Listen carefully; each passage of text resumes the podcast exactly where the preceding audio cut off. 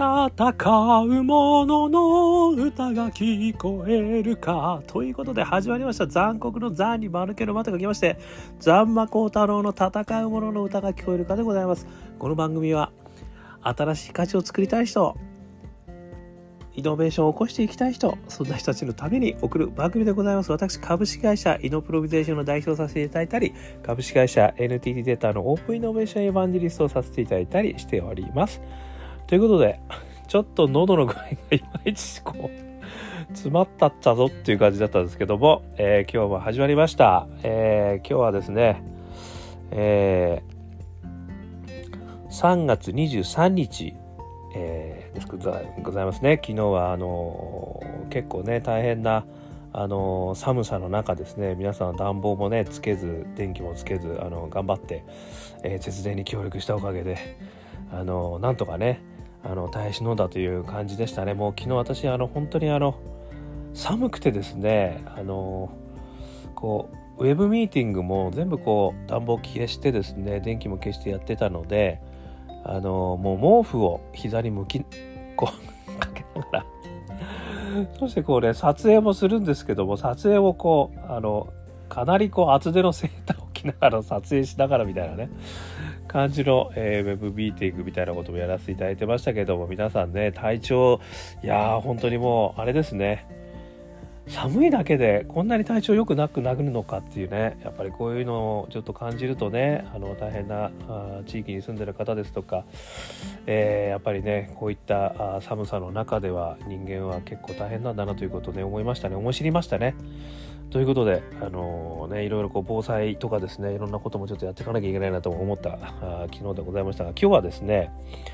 え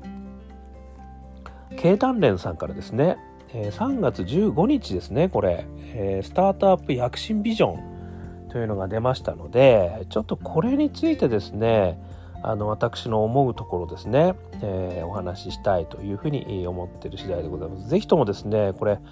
あの皆さん下にリンク貼っておきますので、えー、読んでいただければですねわすごいなと経団連さんもこんなとこまでこうかなり踏み込んだのねという話が出てますので、えー、ぜひと見ていただければというふうに思います。えー、まあ私がですねこの中からちょっと感じたことをですね、えー、少しえー、お話ししてみたいと。もう中身はね、こちら見ていただければ皆さんわかると思いますので、あのー、私なりの感じたことをちょっとお話ししたいと思うんですが、あのまあこれ簡単にお話しするとですね5年後の目標が 10x10x 10X の世界へって言われてるんですね。ですので裾のね企業数を10倍にするぜ。ね。スタートアップの数を10倍約10万社に。ね。スタートアップへの年間投資額を10倍約10兆円に。ね。高さレベルを19倍にする。でユニコーン企業を10倍。なので約100社に。ユニコーンからさらに飛躍したデカコーン企業数を2社以上にみたいなねちょっとそういったところがですねこれ目標という形で書いてるんですけどあとですねあの5年後に起こすべき7つの変化っていうことが書いてあるんですけどこれあのぜひともねちょっといろいろ見ていただきたいんですけど私が、えー、気になった点はですね2点あります。でそのお話をですねちょっと今日はお話しさせていただきたいというふうに思ってるんですが、えー、まあ、7つねちょっとお話しましょうかねせっかくですから。えー、5年後に起こすべき7つの変化ですね、えー、1つ目が世界最高数字のスタートアップフレンドリーな制度。制度ですね。2つ目は世界で勝負するスタートアップが続出する。ね。それから日本を世界有数のスタートアップ集積地に。ね。大学を核としたスタートアップエコシステム。から5点目が人材の流動化優秀人材のスタートアップエコシステムへ、ね、6番目が企業を楽しみ身近に感じられる社会へ。ね、7番目がスタートアップ振興国の最重要課題に。ねえー、ということですね。もう経団連さん素晴らしい。よくぞ言ってくれましたという感じでございますけれども。この7つの中でですね私2つのことにですね、えー、着目したということなんですけども私の課題感と非常にあの似通ってるということをちょっと2つ挙げたいと思うんですけど1つ目がですねこの人材の流動化優秀人材をスタートアップエコシステムへですね。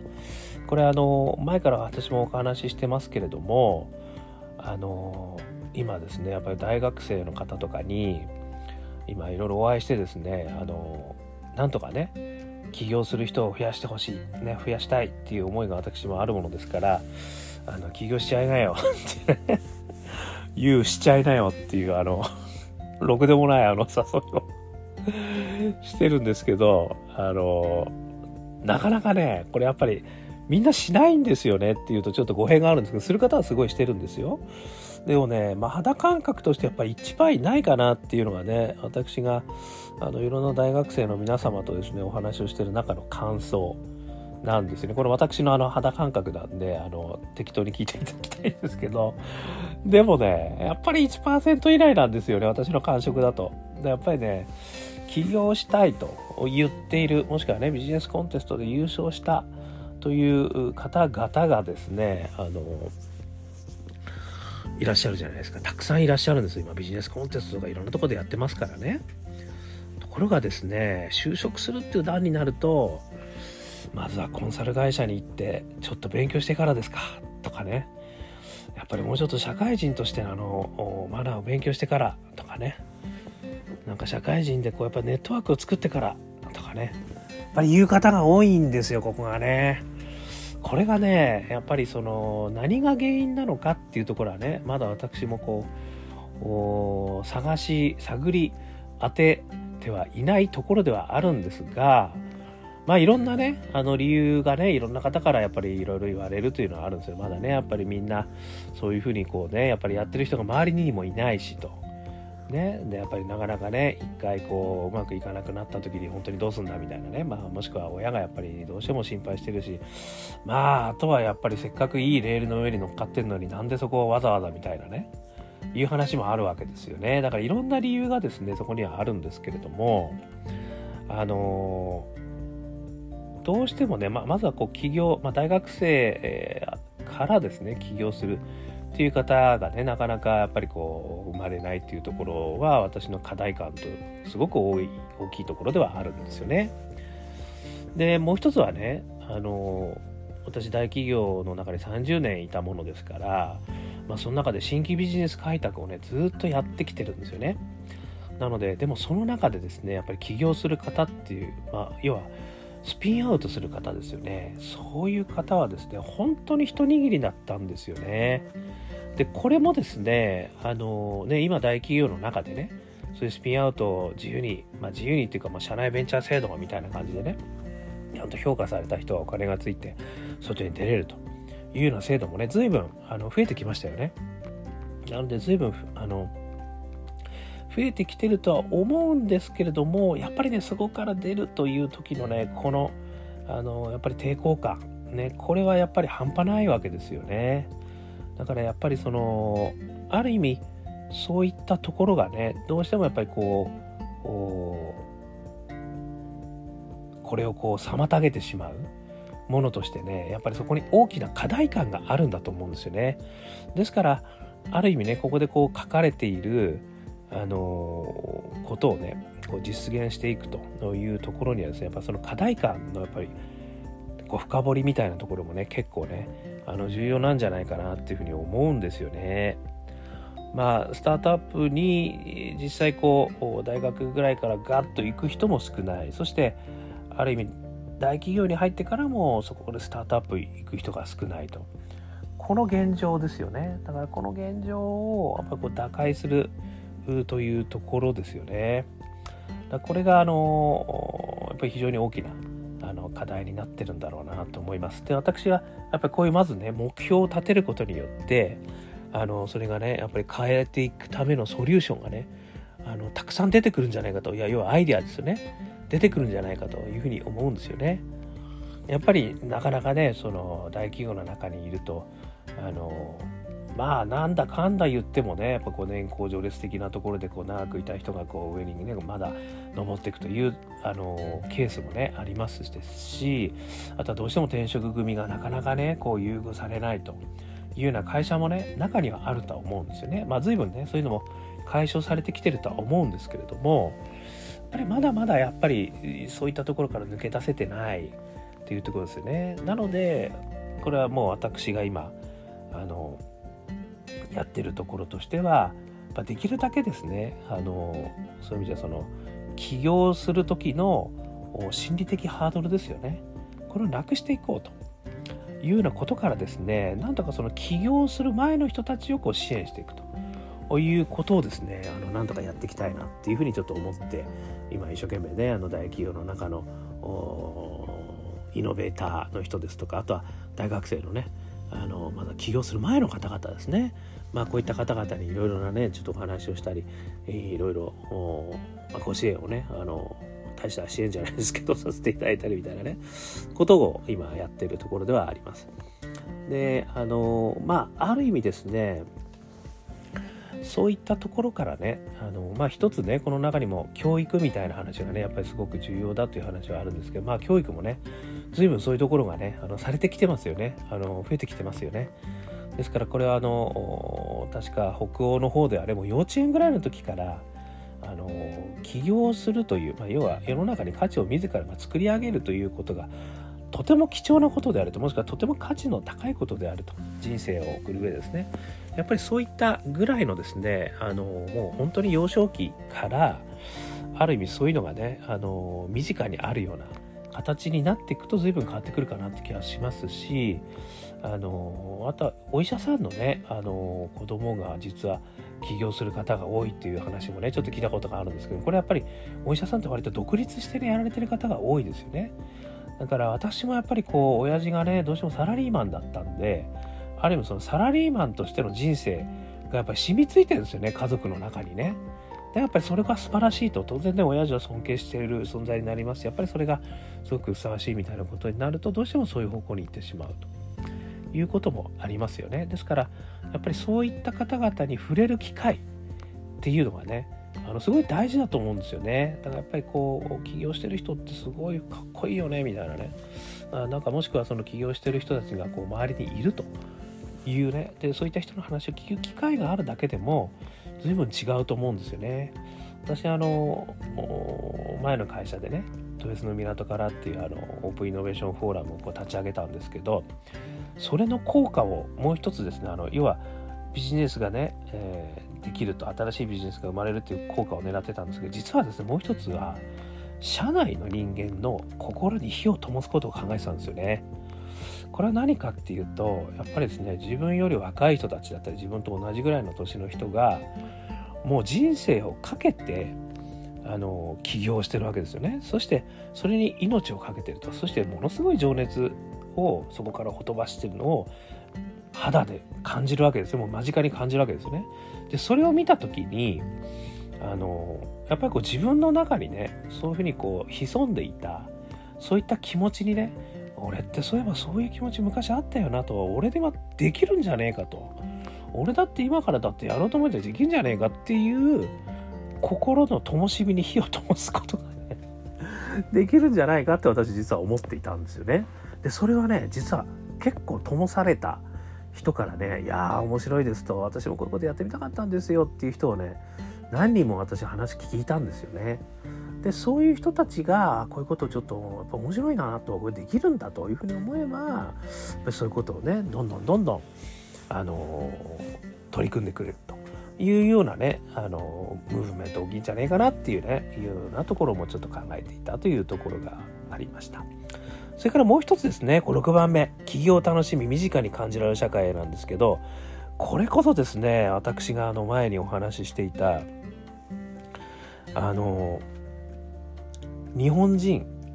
ね、1世帯あたり1法人化がついに実現しました。っていうですね、えー、前回のエイプリルフールに私があの 勝手に Facebook に投稿したんですけど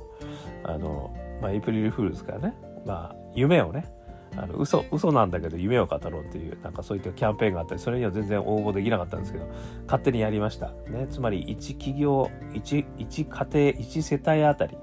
1法人化。なのでまあご家庭にね3種の神器じゃないですけど4種目としてあの企業企業 がある。もしくは法人がある。ね。いうことですね。まあ、これがですね、私が目指している世界なんですよね。まあ、これを目指している理由はね、いくつかあるんですけれども、あの、まあ、当然ね、なんかこう、スタートアップの方が増えてほしいっていうね、この経団連さんのこの、ここにもう全面的に賛成するところではあるんですけどあんまりですね私は実はあのー、まあ、ここに書いてる 10X のねあのデカコーンねなんちゃらとかねユニコーンなんちゃらとかねっていうところも私これは数が増えればおそらくそうなるだろうなとは思っているんですよね。前にもちょっとお話ししましたけどアイデアの数が増えればいいアイデア生まれるっていうねこういうあの法則があるっていう話も前お話しさせていただきましたけどやっぱりちょっとあんまり言い方良くないんですが多産多死っていうね話があるんですよね。やっぱりたくさんこう打てば打つほどやっぱりいいものがね、やっぱアイデアって、あのー、やっぱこうたくさん出せば出すほどいいものが生まれてくるということがやっぱりあると思うんですよね。なので、私はですね、実はその、そうすることによって、まあ、デココーンとかね、ユニコーンも増えるというふうに思ってはいるんですけど、私はそこ、まあ、そこがね多分経団連とかねやっぱり国とか多分それがゴールだというふうに思ってるとは思いますが私のゴールはですねそこにないんですよね実はね私のゴールはですねある意味あの各家庭が自分一人一人が価値を作れるような社会になったらいいなと思ってるだけなんですよ。でそれをやるためにはあの起業っていうのが実はすごくいいなと思ってるんですよね。もちろんねあのどちらかの会社にこう支援をすることでお給料をいただくというねあの労働者としての立場もあるでしょうと。ただ自分もある意味資本家の立場として価値を作ってまあともすれば人をねあのこう雇いながらやると。いう立場にも両方の立場になれると。いうことがですね私はすごくあのまあ自分の幸せ、ちょっとね、話でかいんですけど、人の幸せをね、なんか実現するんじゃねえかなって思ってるんですよね。これ何かっていうと、あの自分でこう選択できるんですよね。やることを。だから選択できる、まあ選択できる自由さがある。まあその代わりね、責任があるんですよ、そこには。選択する自由と責任って、これワン、ワン、あの、ワンペアでついてくるんだけど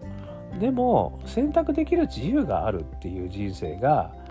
私やっぱりすごく重要なんでこの間もちょっとお話ししましたよねその話ね。なのでそういうことを実現するために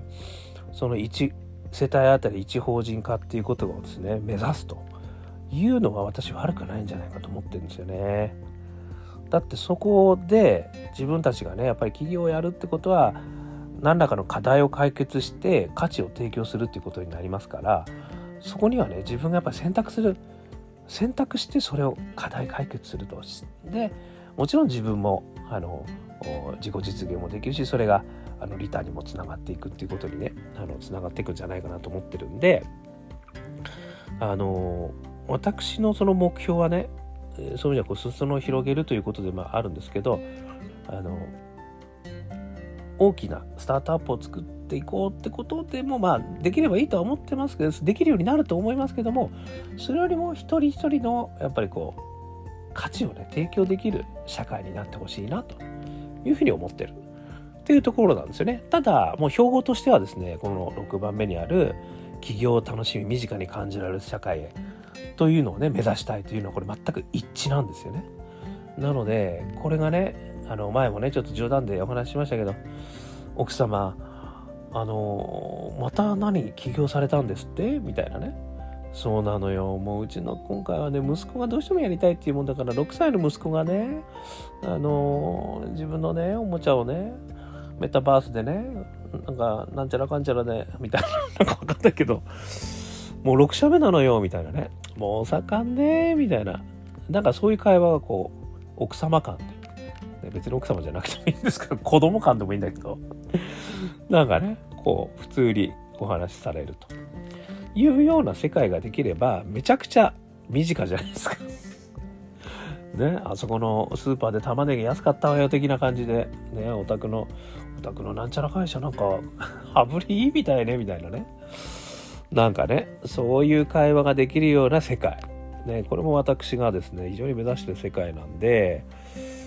共感します。ということでございますね。なので私はですね、この7つの、あの変化ね。まあ皆さんはね、どれに共感しますかっていうところもね、是非教えていただきたいんですけど、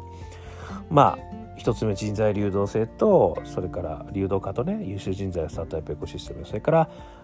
えー、6番目の企業を楽しみ身近に感じる世界社会。ここをね私はちょっと今ある仕掛けをね新しい仕掛けを考えてますから。それをですねまあお披露目したいね4月にはなんとかお披露目できるんじゃないかというふうに思ってますのでちょっとそれも是非楽しみにしていただきながらですねえー、皆様もこんなことができんじゃないか。ね。いや、こういったことに賛同するよと。これはあとはね、もうビジョンができたから、あとは仕掛け作りですよ。ね、その仕掛け作りは皆さんのアイデア次第ですから、ね、ぜひともこういろんなアイデアをね、みんなでこう意見交換しながら、日本からね、もうたくさんのスタートアップが出る。で、それは私が思うに、いろんな人たちが自分で価値を提供できる。それがすなわち自分で選択できる人生を持つことができるっていうことだと私は思っているんですよね。それがおそらく幸せにつながるんじゃないか素敵な社会につながるんじゃないかと。ね、あのいろんな責任で大変になりますよ。でも選択できる自由がある人生そんなねあの人々そんな、えー、暮らしそんな国ねそんな風になってほしいなというふうに思っているということでございました。ということで、ぜひですね、あの下に貼っときますので、この経団連さんが発表したね、スタートアップ躍進ビジョン、見ていただけましたら幸いでございます。ということで、今日も聞いていただきましてどうもありがとうございました。えー、こんな感じですね、アンカー .fm ね、えー、毎日配信してます。で、よかったら登録してください。それからあとは、えー、Facebook、Instagram、えーえー、フェイ Twitter ね、えー、投稿してますんで、よかったら登録してみてください。ね、コメントください。あとは、えー、我がアカペラグループ、香港ラッキーズ、ね、10年ワンダーランド、ストリーミング再生してますよ。えー、YouTube でも、えー、Apple Music でも、LINE Music でもいろんなとこでね、聞けますんで、ぜひぜひ、ここ一番元気を出したい時に聞いていただければりがたいです。香港好きな運でね、香港ラッキーズ、中年不思議国、中年ワンダーランドでございます。あとね、もう一つ、えー、昨日もちょっと宣伝しましたが、オープンイノベーション21の秘密。ね、この私が出してる本でございます。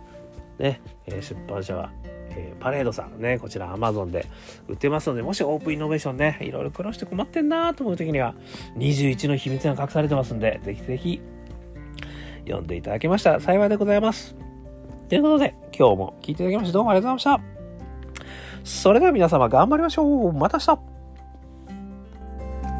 日